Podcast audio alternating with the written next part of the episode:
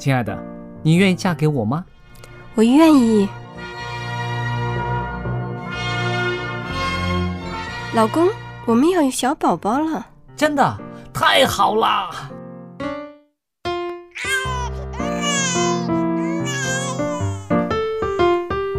妈妈，妈妈，看我画的画，好看吗？真好看，宝贝画的太棒了，拿去给爸爸看看。爸爸妈妈，我去上大学了，你们多保重身体，我放假就回来。出门在外要注意安全。好好吃饭，天冷了，别忘了多穿衣服。好了好了，别多唠叨。给家里打电话哦。孩子啊，啥时候回来吃饭呐、你爸想你啦。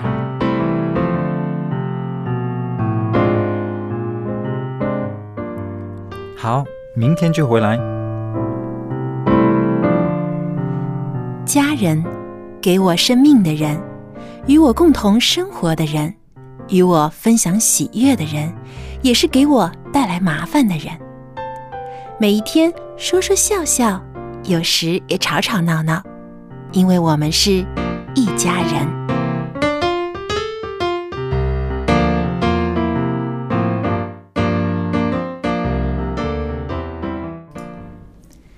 不是一家人，不进一家门。亲爱的听众朋友，非常欢迎您收听希望福音电台一家人节目，我是主持人小杨。那么今天呢，依然是白云和我们一起，还有呢安德也和我们在一起，我们能够在一起来讨论一下关于家庭方面的话题。嗯，大家好，您好，各位听众朋友，我是白云。我是安德。那么我们这几期话题啊，都很多都是围绕这个家人的健康。那我们也讲过了，有一些就是通过食物啊，或者是一些呃保健品，可以维持我们身体的健康的状态。但有的时候啊，生病是难免的。嗯，那么呃，有一些病其实呢，不需要立刻就去医院治疗。有的时候我们家里如果准备一些急救用品，或者是一些的常备药啊，也可以及时的缓解一些症状。那么到底哪些药品是需要我们长期备用在家里的呢？嗯、就好像个活性炭哈，比如突然间小孩呢，或是自己呢，突然莫名其妙拉肚子啊，对，有些时候，特那不是天的时哎，，那是不是说，哎呀，立刻去挂急诊？那有有时候是小题大做，是吧？那你说拉肚子了，哎呦，拉了一次，怎么又拉第二次？那家里如果用有那个备有的活性炭，片或者啊止泻药，是，那这样的话呢，就是说先用一下啊，吃吃这些活性炭。那活性炭真的很有用的哈，嗯好的活性炭源啊，那就把它冲水了以后呢，或是那个一个小小的那个定剂啊，那你就把它吃了以后，然后看看那个是不是止泻，通常可以。像我嗯们出差的，常常出差出远门儿的呢，一定随身都带着。有一些药品其实也是需要在旅行途中备用的，比如说像刚才白云说的一些止泻的嗯炭片啊，或者止泻药之类的。还有呢，我知道很多人出出门的时候经常会带的一些就是呃感冒药啊，或者是抗过敏的药物。嗯，是晕浪的药啊，坐飞机坐船会晕对，有晕浪。晕车药或者嗯晕浪药。那么还有一些呢，在家里当中常备的呢，呃，比如说有一些这个呃镇痛药。嗯特别是有对，特别是有一些呃女性朋友，当她呃月经来的时候有痛经的现象呢，如果实在是有自己坚持不住的时候呢，就会服用一定的镇痛药剂。那除了这个内科的药之外呢，有时候在家里哈，或者是在办公室，偶尔突然间受伤了。啊，像前不久呢，我搬了一些东西回家，要换到天台去啊。嗯。结果啊，换了要下来的时候呢，还没看好，结果就少了两两个阶梯，就啪、哎就就趴下来。呀所以我这个左手的手镯这边呢，哇，一下子我一看，哟，也还蛮痛的。我擦结果伤了，对，那个地上又脏啊，那楼梯又脏啊，嗯所以这一个、有这个手菌肘这个膝盖手膝盖这个地方呢，就好黑的一片，大概有十公分，就整个给地板的污那个黑黑的就给，弄脏了，然后还居然还有一点流血。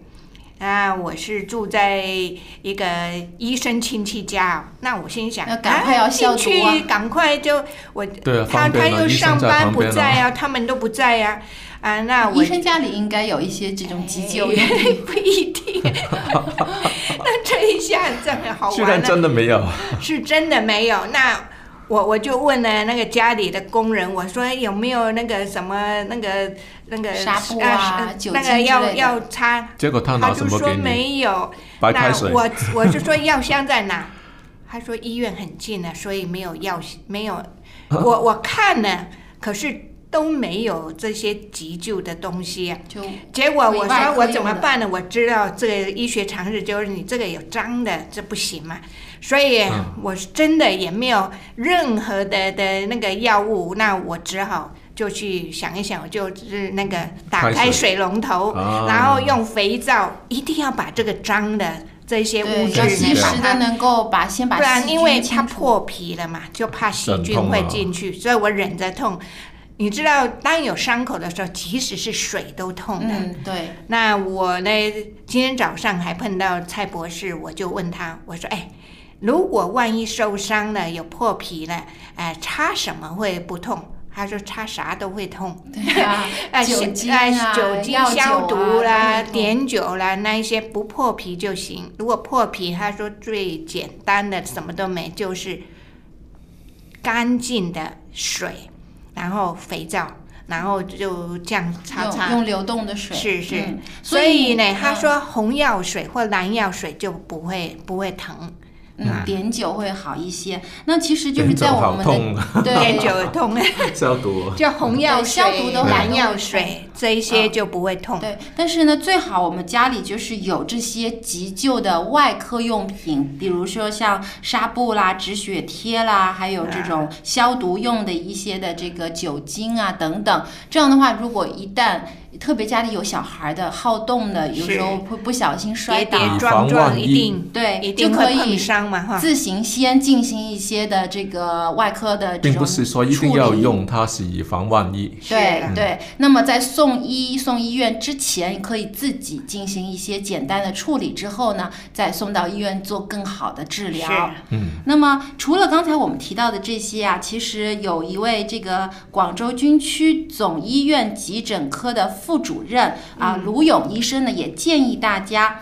有一些的必备药品，经常要放在家里的家庭药箱当中的。嗯，第一个呢就是心血管急救药，比如说是速效救心丸啊、麝香保心丸等等。因为家人特别有这个，如果家里有有心脏病啊，或者心血管疾病的时候呢，就需要这种急救药物，因为这个治疗的时间啊非常的紧急，必须当人一旦发病的时候，立刻就服用这些药物，能够起到保心的作用，然后再送医。所以这些呢，就需要家里常备。还有呢，就像刚才啊、白云所提到的，需要一些外科的药品。还有呢，我们家里常备的就是感冒药啦、抗过敏药啦、消化系统等药物，就是止泻药。是还有呢，镇定镇痛的、镇定的药物，也是有的时候是需要，特别是当有一些人突然出现一些呃。非常紧急的痛症，是突然胃痛啦，或者头痛啦，就需要服这种镇痛的药物。那还有呢，就是呃降压药，如果家人当中有高血有高压的哈血压的，那这些药物就必须要放在这种随手就能取得的地方，特别是老人家。如果你把它放在很高的柜子上面，或是一些不容易找到的地方呢，会耽误这个治疗病情的这个时间。而且有那些你打通呃不同种类的药，你如果不懂得怎么用，也是要麻烦了。所以要备一本这个急救的手册，上面要写明一些药物的服用方法，还有一些像如果出现了一些外科摔伤啊，或者是扭伤等等，应该怎样进行呃治简单的治疗和包扎，就需要有一本这样的急救手册、嗯什么状况就用什么样的方法。对，那通常呢，如果呃医生看病呢，开了药呢，啊很好的医院跟医医生开的药，那个药包上面通常有药的名字，嗯，还有它写明是怎么样的用法，到底是，一天三次，哈、有没有写说饭后啊、饭饭前呐、或者是说呃呃有特别要注意什么啊？吃了以后有是不是会引起就昏就会会想睡觉啊，是吧那这一些呢，就有的特别就是说你吃了以后会想会想睡觉，就要避免开开车车啦，或者做一些呃就是机械性的那些工作，怕会自己在沉睡了以后就会受伤嘛。嗯，对，所以这一些都要注意了。嗯，是的，其实现在呢，也有一些医院会推出一些家庭用的这种医疗箱，里面就配备了一些常用药品和一些急救的工具。嗯，那有的时候呢，其实有一些人想图方便呢，也可以买一个这样的药箱放在家里。嗯，但是要特别注意的就是要定期检查这些药箱当中所过期，对所备有的药物不要过期，或者呢，有一些即使没有过期，也会因为包装的呃，可能当中出现了一些的意外或者破损啊，就会出来，那可能效果也对药物可能发霉啦，或者嗯受潮啦等等，这些都需要我们定期去检查的。那有一些这个医疗机构做过调查，发现啊，很多家庭都有备有药箱，嗯但是呢，很少有人呢去定期清理自己的药箱。有些药物甚至放了三四年了，已经过期很久了，还放在那里。嗯所以，当你真的突发状况需要使用的时候，却拿到的是过期的药物，这个敢不敢吃呢？而且吃了可能对身体反倒更加不好。所以需要呢，我们作为呃特别家里有老人或孩子的呢，就更加需要定期的去检查药箱当中的这些物品是否在有效期内。其实也还有呢，不用每一个人去检查，就是家里有一个人负责那个就是。就可以了。嗯，或者办公室里面哈，办公室就是十个人或是几十人嗯。啊、或者更大的一个企业机构，都是要有人负责有这样一个，就是要检查药箱啊、嗯这一些哈。对，也需要在办公室当中备有这样的一个呃急救的药箱。那反正如他们果受伤了，嗯受伤以后就一定找我。为什么我不就顺手处理药箱里面的东西了？是是，对，所以呢，呃，其实除了这个家庭当中需要，办公室当中需要，有的时候我们旅行的时候呢，也需要自己准备一个旅行的小药包。是特别是有的时候旅行途中一定会在外面吃一些东西啊，那万一水土不服或者吃到了一些不干净的食品，也会引起一些不舒服。那么也需要有一个这样的是药包来帮助我们。所以如果出差如果要旅行的人呢，你如果有一些慢性病的，你的药物高血压或者是糖尿病啊，或是哪些你知道，假如要出差的人本身他有什么。慢性的病呢，你那些药一定要准备。你出差几天，你要准备够、啊。还有一个就防止止泻的药，或或者你自己假如会过敏，就有一些过敏药。嗯、对。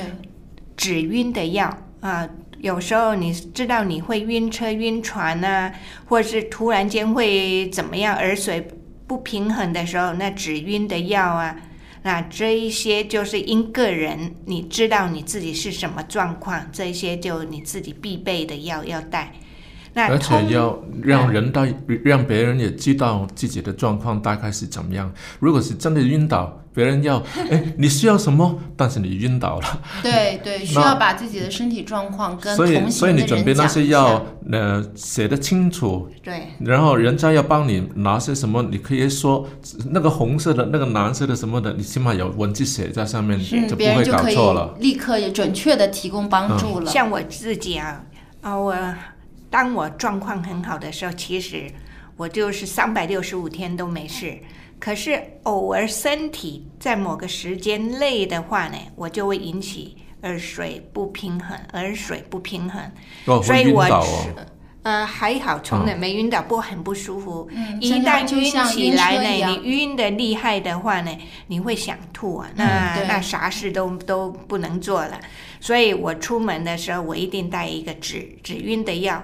可是出门十次呢，可能一次都没用到。所以我们讲的这个准备呢，就是以防万一。万一的不管在家或者出门，那您就是要要要准备这个万一要用的药。对，没错，这就是以防万一的时候需要的。而且有的时候啊，呃，自己用不上，但是有可能自己同行的人，呃，遇到了一些的这个身体不舒服，你就可以提供帮助了，因为你已经有一个万能的一个小药箱是，随不过要身带着了。注意一点，就是呃，在医学界他们也忌讳一点，就是说呢，呃，一个人的高血压的药未必适用在第二个高血压的人，因为每个人高血压的状况程度不同啊，嗯，所以呢就不可以说，哎，呃，这个阿甲就给阿丙或阿乙，所以说所就是以处方药不建议不要随便给别人使是用，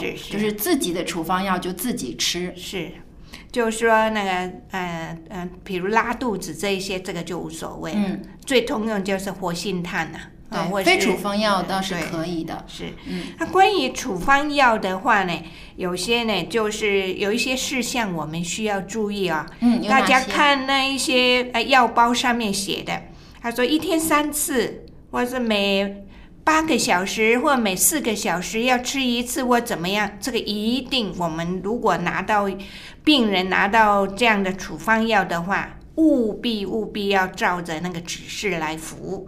就不要就自作主张。那比如饭前、饭后的这个有绝对不同的。那如果是饭后的，通常这些药呢，就是为什么要饭后？就怕你胃疼。嗯那一些处方药可能会、空腹吃的话，可能对胃不好。是啊，因为它有强烈的治疗，可是它也有副作用。有有它会损。损胃，所以呢，我们要照着药包。它如果说是饭前，我们就饭前吃。那一般呢，就是饭前十五到三十分钟内啊。如果饭前药，就饭吃饭之前的十五到三十分钟后。哦，所以不是说我快吃饭了，我在吃饭之前赶快吃药，然那后你真的不行的。话呢，你十分钟前你说，哎呀，我都过了十五分半个钟头了，怎么办？那饭前，哎，现在还好，十分钟前，那比说吃了饭以后违反的变成饭后吃，那嗯有时候它的效果不同，所以医生他的处方药，他是指定是什么，一定有它的道理的。一定要听医生的话，要遵照医嘱来做。是，那有的还有那个药片呢，中间不是有人说，哎呀，这么大颗呢？对，现在的药做的都很大，有有的。很难吞，特别是有一些呃小孩子或老年人，他的喉咙啊，可能已经吞咽困难。吞咽困难了，所以那么大的药片一，般可能可以说把它掰成几个小片，哦。但是要注意，就是有的药它很明显，它写住说不可以掰开，不可以弄弄成碎。碎，因为它一弄碎，它的不晓得怎么样，它的药药效就会就会减减减低它的效用。嗯，那这一个就是说，最重要一个很简单的一个运用的一个基本常识，就是医生丰富的处方药要照着药包上面说明，饭前、饭后或是几个小时，那这个一定要照着它，才能够起到这个药的效用。嗯，那我我再补充一点，就是现在其实有很多的药啊，它的这个商品名和药名啊，嗯呃，看上去是不一样的，但其实很多药是相同的。比如说我们最常吃的一些感冒药，呃，像那个我们通常听到的就是扑热息疼，嗯啊，然后呃必理通等等，还有是呃那个呃另外有有一种叫呃诺林等等的这种药品名是不一样，但其实呢它的成分是相同的，所以有的时候有些人呢可能会以为自己吃了不同的药，其实啊反而是吃了同一种，结果呢这个服用过量了。所以呢，一般医生啊，很多医生他们很不很不赞成，就是自己乱买成药吃。嗯，如果我们真的是有不舒服呢，应该看医生。然后医生开的药，那通常不管是什么名称呢、因为它不同的厂家，那当然可能定的名称不一样。可是呢，我们要知道说，哎，你买这个药，它的医学它的学名对，其实都一样的。对，要知啊道它的学名，知道它的这个药品名是什么。还有呢，有一个方法就是你认准一种药吃，不要在感冒期间呢，你去吃两三种不同的感冒药。有的时候可能就会服药过量了，这样的话对身体反而会带来很强烈的副作用。是，那有时候呢，呃，医生开的药呢，啊、偶然会说啊忘记吃了，那就不晓得要怎么办了？是不是下一次要双倍吃呢？啊、或但这一个的未必啦。就是说，接近下一次的时间服药时间就不需要补补充，呃，就是补它了，那直接在下一次的时间服用就好了。忘记吃不要吃双倍的剂量是。的。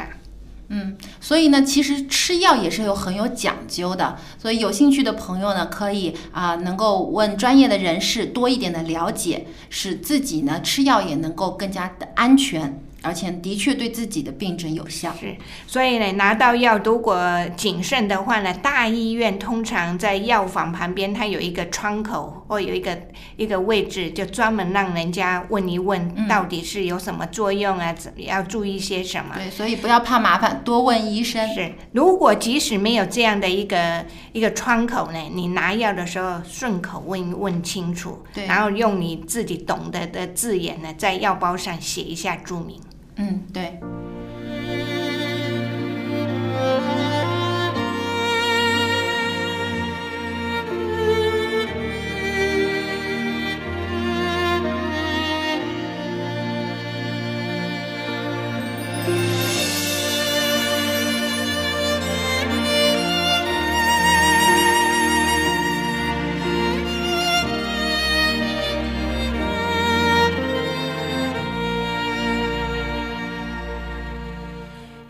上的芦苇，它不折断；将残的蜡烛，它不吹熄。一生的年岁，在他手里，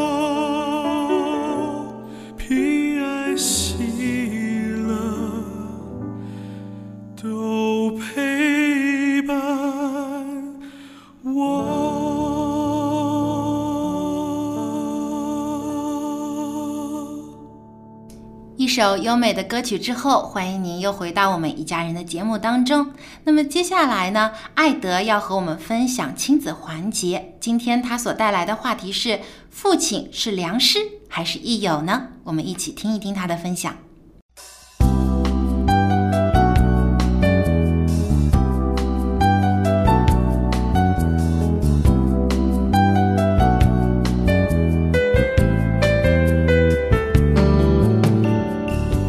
德，欢迎您又来到我们的演播厅，和我们一起分享父子亲的内容。嗯，谢谢，非常高兴来到这里。嗯，那前几期呢，我们有讨论到父亲是否啊应该有幽默感，或者说这个东方的父亲和西方父亲有什么不同，或者是孩子犯错了该怎么教。其实这些也是很多的父亲很在意、很关注的一些呃如何教养孩子的一些内容。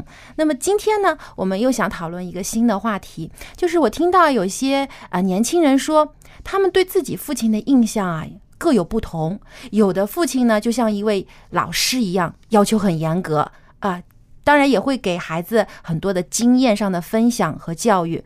但有的父亲呢，就像一个好朋友一样，呃，可以说就像一个好哥们儿啊，经常会跟孩子一起出去玩啊，或者会谈天聊天呢、那对于孩子来说，那哪种父亲属于他们更喜欢或者觉得更好的呢？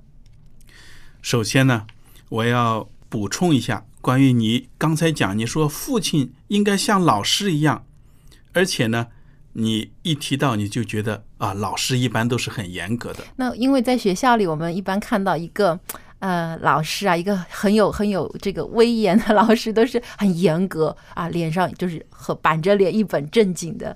对呀、啊，但是你不要忘了，我们中国有一个成语叫“良师益友”，对吗？嗯，那良师有的老师。不一定非要板着脸严格的去对待孩子才能够教出好学生。同样的，做父亲也一样啊。做父亲为什么要板着脸，非要把自己树立成好像是一个权威一样？我觉得父亲可以是老师，因为子不教父之过。嗯，孩子的成长各方面的知识很多都跟父亲、母亲有关。嗯，那么父亲。完全是一可以是一个老师，很好的，还可以是朋友。哦，就是两者可以兼并。对呀、啊，就既可以是一位老师，同时也可以做孩子的朋友。但有的时候怎么把握这个平衡呢？因为很多时候有的呃父母或者这个父亲啊，他把自己定位呃觉得。我有很多的人生经验，我要教给我的孩子，我要避免让他犯错。所以很多时候呢，他是站在一个像一个教导者的。一个位置上面，所以很多时候呢，会看孩子啊有没有地方做错啦，或者有什么地方需要改进啊。但如果是朋友的话，很多时候呢，朋友会更多的宽容，或者说朋友很多的理解，有的时候甚至会跟呃孩子一起犯错。嗯，那他怎么去把握这两者的平衡？如何同时又在孩子心里有一定的威信，但同时又可以跟孩子很亲密？我觉得这两者没有什么矛盾的。你怎么样让孩子尊重你、信任你？比如说有几点，你要是做到的话，我想孩子肯定会敬重你。嗯，那你说话算数，嗯、比如说说话算数，对不对？对，我们不能是诚信。对了，因为我是父亲，我就是经验比你多，然后跟孩子说一件事情，转脸呢就不承认了。那孩子怎么也不可能尊敬你，你就是拿板子打他，他就是屁股挨打了疼，他不敢说话，但是并不表示他心里面就服气。对，所以我觉着良师益友，你可以教孩子，同时也不要忘了，人和人之间，我们生活的时期不一样，有的时候呢，我们老的经验不一定适合于这个新的社会呢。嗯，这个就是我们现在有称的代沟。是的，就是、一定会有代沟。嗯、呃，因为现在的时代不一样了，有些啊、呃、科技等等发展的很快，可能有一些以前经常流行的东西，现在已经属于落后了。但是现在流行的东西以前还没有出现过，所以很多的父母他有的时候不理解孩子为什么整天拿着手机啊，整天看着电脑啊，就觉得孩子们不务正业。有的时候孩子就觉得，呃，我是在做正经事，我是在学习，在吸收知识，那可能跟父母之间就有一些的代沟。所以我觉得，如果作为一个父亲，同时也能够意识到，你也能从孩子这一代人身上学到一些东西。嗯我觉着就不会老是感觉到我比你高一等，我是你的长辈等等。嗯，所以有的时候就是父亲也要放下一些自己的这个呃自尊呐、可以嗯这样说吗？放下一些，然后呢，能够跟孩子去呃更加有一个平等的一个关系。所以就是后面这个话题啊，好像朋友一样，对吧？嗯，对，我觉得这两个角色一点都不冲突，而且是相辅相成的。那么说，应该在什么时期，呃，父亲把自己看为是一个教导者？那在哪些情况下又可以跟孩子成为朋友呢？是不是有一个呃，说在不同的情境当中来切换这个定位呢？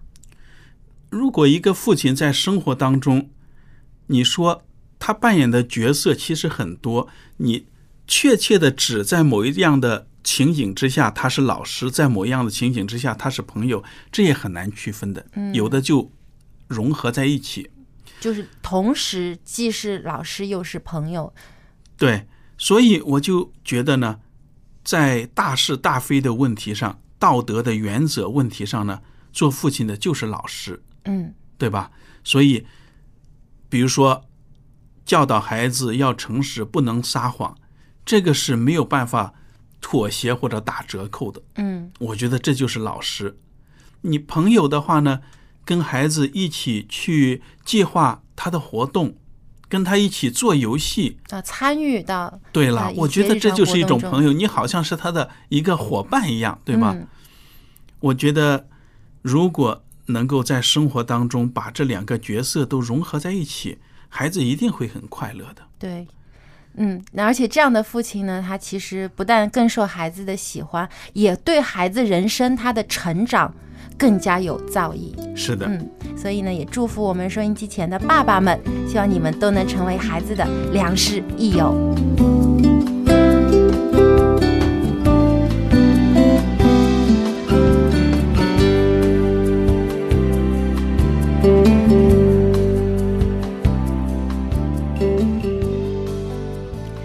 感谢艾德的分享。那么说到这个父亲的在孩子成长当中所扮演的角色啊，现在有很多的这种综艺节目啊，我们也看到都是关于啊父亲怎么样去教育孩子的。呃，观众们看了也觉觉得有很多的欢笑，也有很多的感动。那其实呢，呃，在我们自己的生活当中，也能够体会到很多父亲对孩子的爱。嗯，那么有的时候呢，可能有些父亲是比较严格的，呃，比较不苟言笑。但有一些父亲又像个大孩子一样，愿意跟孩子一块儿去玩儿啊，一起做游戏啊等等。我觉得其实没没有哪一种父亲更加好，各有好处啊，各有。好处。关键是看这个父亲对于孩子的关注有多少，嗯，愿意在孩子身上花多少的精力和时间。我们在亲子教育来讲呢，啊，孩子是逐渐长大，逐渐在学习。那做父母的呢，我们觉得呢，父母亲也是一直要活到老学到老。嗯，也是一同在 成长是的。所以当孩子小的时候呢，我们对他是，我们是高高在上，我们就是什么都教他，因为他啥都不懂，是吧？我们每一样东西都要教他。我们很小的时候，很多的问题，很多的为什么啊，所以问题多的不得了。所以，当我们做父母的跟这样的孩子呢，就是什么都要教他。那时候真的他是老师，什么都教。但是呢，我常常讲呢，父母也要学习。孩子慢慢长大了，父母呢，这个要调整自己的姿态了。如果到了孩子大概五六年级吧，你十岁开始了，你不调整自己的心态啊，特别是爸爸常常是妈妈做慈母严父啊，一般传统家庭，可是有的家庭也刚好相反呢、就慈父严母也有，不管是怎么样啊。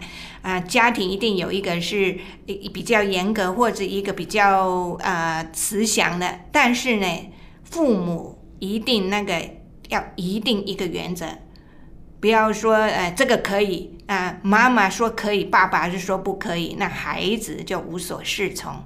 那我讲的就是说，当大概来到了九岁、十岁，孩子慢慢他因为他长大要进入青春期的时候，孩子也在学习要独立。嗯所以呢对，他要自独我的意识对他意强烈自我意识高的时候呢，还有呢，就是说孩子很小的时候在家是父母第一，上了学以后，幼儿园也好啊，小学是老老师师第第一了，是吧？现在然后有一些是同学第一了，哎，再大一点呢，上了中学六五六六年级，初一初中了。老啊，变成是朋友第一啊，特别来到开始有朋友的异性朋友的这个这个喜好的时候呢，就变成他的异性朋友是第一了。那在这个时候呢，他接近的朋友是黑的或是红的呢？那这个就是，如果在这个时候呢，我们我讲的很重要，叫父母亲呢就要调整自己的姿态，就必须要学习到自己要成为孩子的朋友。那时候，因为他的第一是朋友，所以如果你不调整自己，还是那个高高在上啊，他怕你，或者是懒得跟你讲，嗯，那我们这个风筝就断了嘛。所以我们跟他做朋友，我们要降低自己的身份，跟他有谈有笑的。那呃，他有什么事，我们都可以跟他沟通。那所以这个风筝呢，不管放的多长多远，还是有联是拉着。系，是啊。嗯对，还是有沟通不要一直说严父或是严母，结果他怕了你，或是哎呀怕你啰嗦，就跟不跟你讲了。所以呢，这个是良师，也真的要变成益益友友了。对，嗯始终要有沟通，是的这样的话呢，才能更好的呃关注孩子的生活，也能够陪伴他的成长。是所以父母其实也不容易啊，因为呃不但是呃一方面要教孩子，另一方面其实自己也在不断的学习和成长。所以我们对孩子也不要怕说跟他们讲对不起，没有一个人是一百分的。嗯做父母也没有说一个是完全完美的。对所以呢，我们偶尔做错了，或者觉得哎哪边不对了，就跟孩子谢谢的，或者对不起，我们同样跟我们的孩子也是一样要说的，而且能够越从小养成习惯的话，父母亲才不会觉得哎呀，我这个面子可拉不下，是吧？对，其实每一个有孩子的做刚做父母的时候，看着那个小 baby，都是心里想，心里是很很开心，笑眯眯的看着他啊，他长大了以后要怎么样？我要花多少的功夫陪伴他，然后看着他成长。但是你要说他有什么计划，要怎么教育他，要呃培养他成为怎么样子的人，其实是没方案的。然后他让他长大了以后呢，他他呃喜欢做什么事情？哦，你问你问爸爸去，结果他跑到爸爸那里，哦，你问妈妈去，结果他两个都都变成是不晓得无所适从。其实呢，父母亲也是可以跟孩子讲，嗯然后当他有什么疑难杂症要问你的时候呢，对。有时候虽然说你想怎么样？我不知道，嗯你知道就教他，不知道说哎对哦，我也不知道啊爸爸我呢也也不知道怎么样我们一起找哎，办我法来解们一起决。，我们就说。当孩子只要上了中学以后呢，我们要降低身份，成为他的朋友、好同伴朋友。嗯，所以大家就彼此交流，并不是我我比哎，我常常说我吃盐的比你吃饭多，哎，这个就自己的也做父母的，如果要把自己当成一种权威。但是如果让他发现的话呢，就不一样。哇，我老爸果然吃盐比我吃米多，那个就不同的结果啊。是，那，当然，呃，我们年纪大的父母呢，比他多一倍年龄以上的呢，我们的经历多，当然是比他知道多。可是现在资讯多啊，是吧？他碰到的空间那个范围跟你不一样。是啊，嗯，所以呢，不知道就说我们一起来探讨。对啊，可以培养孩子自己去啊、呃探索这个解决方法的能力，不是只是一遇到问题就来问父母，也培养他自己解决问题。但是如果他老是来到你面前，你就说我不知道，不知道，你自己处理，他就不来的了。所以关键是你跟他一起去面对，这个才是亲子之间的关系。嗯，没错。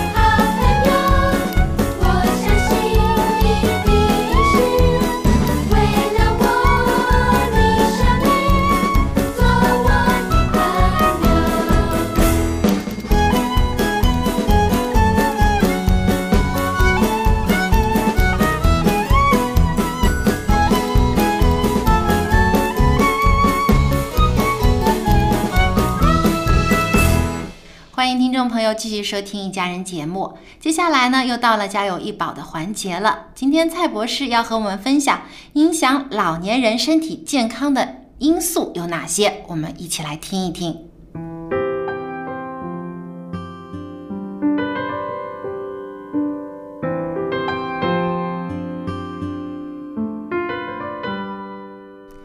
博士您好，您好，很高兴我们可以一起再来讨论一下长者的保健。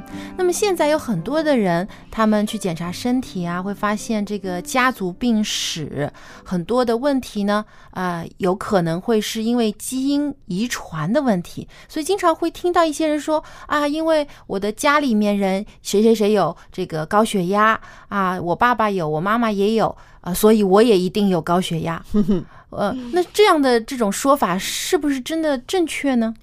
其实这个说法呢，可以讲呢，只是对了一半，嗯，一小部分，一小部分。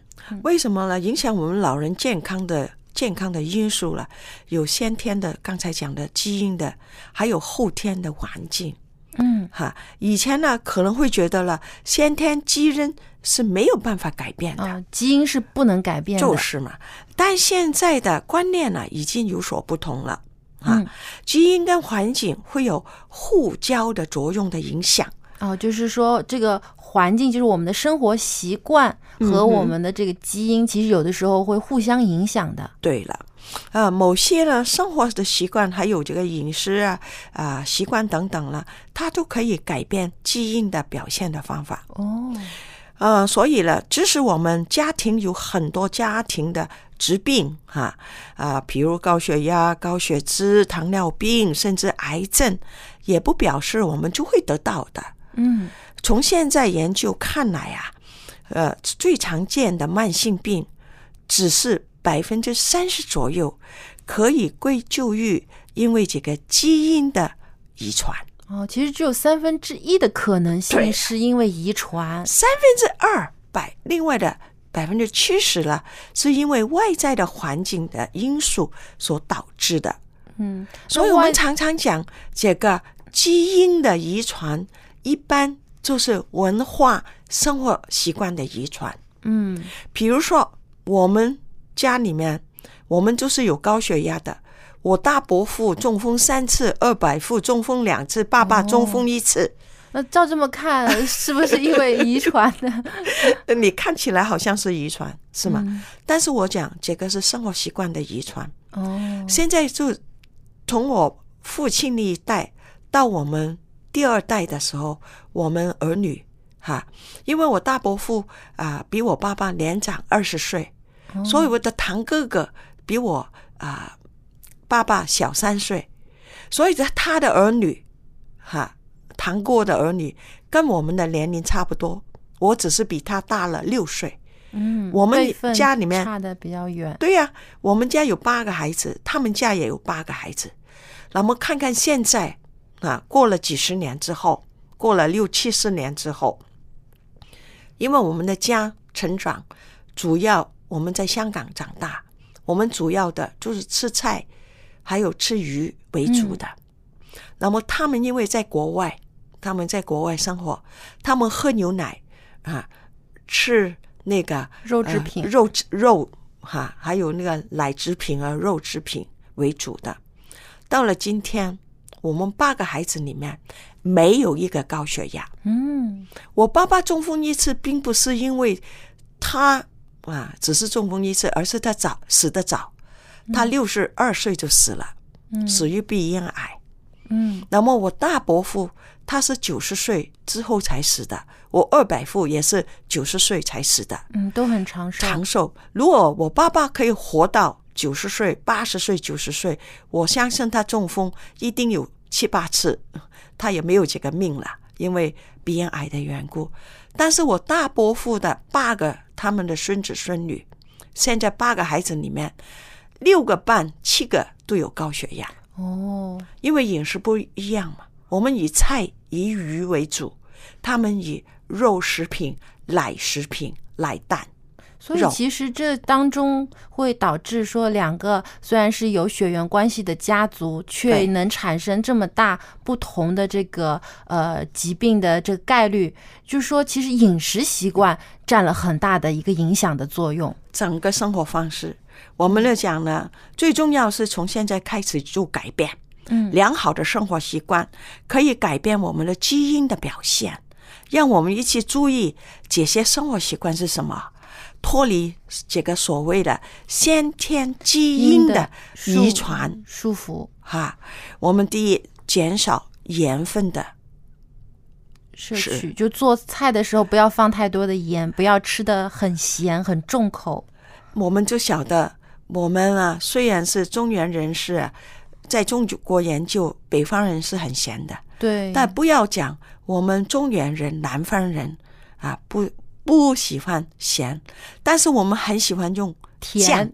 哦，对，酱油。酱油什么酱什么酱里面也含有很多的盐分，很多的盐分，还有尽量不用哈额外添加添的糖的食物。嗯，糖分摄取过量也是一个啊南方人呐你看，我们喜欢吃糕点，就是很喜欢吃那些糕点，都是甜的，嗯，有的时候做菜里面也会放你放一点糖，进去是吗？不要加添的，减少食品加添物，不最好是大量的新鲜的蔬菜、水果、五谷、粗粮，哦，五谷就是要吃天然的东西，不要吃真粮。嗯，那个白米、白面，哦，就是现在的精加工的一些的食品，他们就是把很多那个营养啊啊等等都已经取走去掉了。虽然口感好，但其实没有营养价值。我常常要记住，容易进的不一定容易出，所以要记住这一个五谷粗粮是好东西。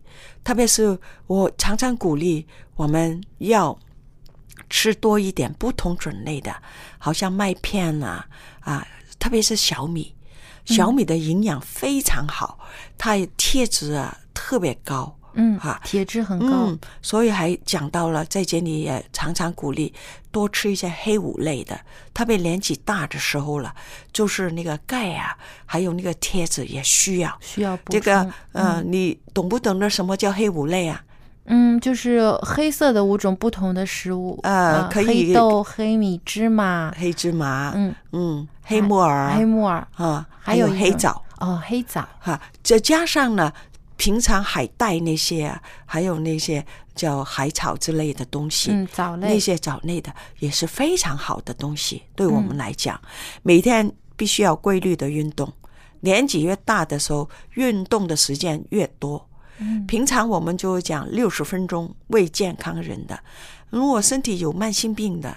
老人家一般都是有高血压、糖尿病啊、啊肥胖啊，嗯都是属于这些见病。常见病，必须要有两个小时。嗯。还有做锻炼的时候，一定要在阳光下。嗯，所以傍晚的时候，清晨的时候，傍晚的时候，嗯分开来嘛，一下走哈二十分钟，嗯。早上二十分钟，晚傍晚的时候二十分钟，就是说不用一口气呃两个小时在外运动，可以分成呃不同的一个时间段，早上运动一段时间，晚上呃傍晚的时候运动一段时间。对，嗯所以这个很重要的。还有呢，烟酒是一定不可以的了。嗯，要啊戒烟戒酒戒烟。戒酒，这些什么喝茶、喝咖啡啊那些都要减低，嗯，因为那个影响里面有一些的这个成分啊，烟那个呃茶碱呐、咖啡因等等，其实也对人的身体有产生一些特别是对我们的睡眠睡眠嗯有影响。我们尽量减少那个药物的使用，因为我们常常中国人不是讲嘛？最好的医生是自己，最好的药房就是厨房，最好的药物就是食物。食物那么最好的处方就是坚持嘛。嗯，所以说药补不如食补。对，所以我们就要注意这些的时候，如果我们生活很有规矩的时候，就算有了这些慢性病，不要让它加重我们的啊病程，我们必须要维持它，甚至慢慢脱离它，这个很重要。哈、所以刚才你讲的药补不如食补，真的啊。但是有病的时候，必须要吃药的时候，一定要根据医生来讲。嗯，吃到医，你说你现在血压不高了，很好了，让医生跟你减低这个药，嗯不要自己去减，这个很重要。药你因为你还是不是医生，嗯，虽然要听专家的。专家的意见，但是我们还是要要吃的，药一定要吃。嗯到医生说，哎，可以不吃了，你才不吃，嗯不可以自己做医生哦。嗯虽然我们讲了尽量减少药物的使用，就是讲到有些人呢头疼，就是吃两片止痛头痛药，嗯对，就是这个滥用药物，对，就是一一有不舒服就吃止痛药啊、消炎药啊等等，以为自己把症状能够消除了就没有病了。对，最主要就是你头疼，可能你就睡得不好，喝水不够，所以你就是拿一些时间出来休息一下，嗯二十、分钟也好，喝两大杯水，可能他的头痛就没有了。嗯，所以不是光光靠吃药来解决问题。那么啊、我们再稍微这个总结一下，就是呃要改善我们的生活习惯呢，呃，先从这个减少盐分、糖分的摄入，然后还有添加剂很多的食物不要吃。多吃五谷杂粮和蔬菜水果，每天呢有规律的运动，而且呢一定要戒烟戒酒，尽量的减少药物的使用。那能保持这些的这个生活习惯呢，您就会发现自己的身体呢也会越来越好。呃，不是说年纪大了以后就一定会生病，其实很多时候我们生活的规律啊，有健康的这样的原则的话呢，也能保持很长时间的这个健康生活。对，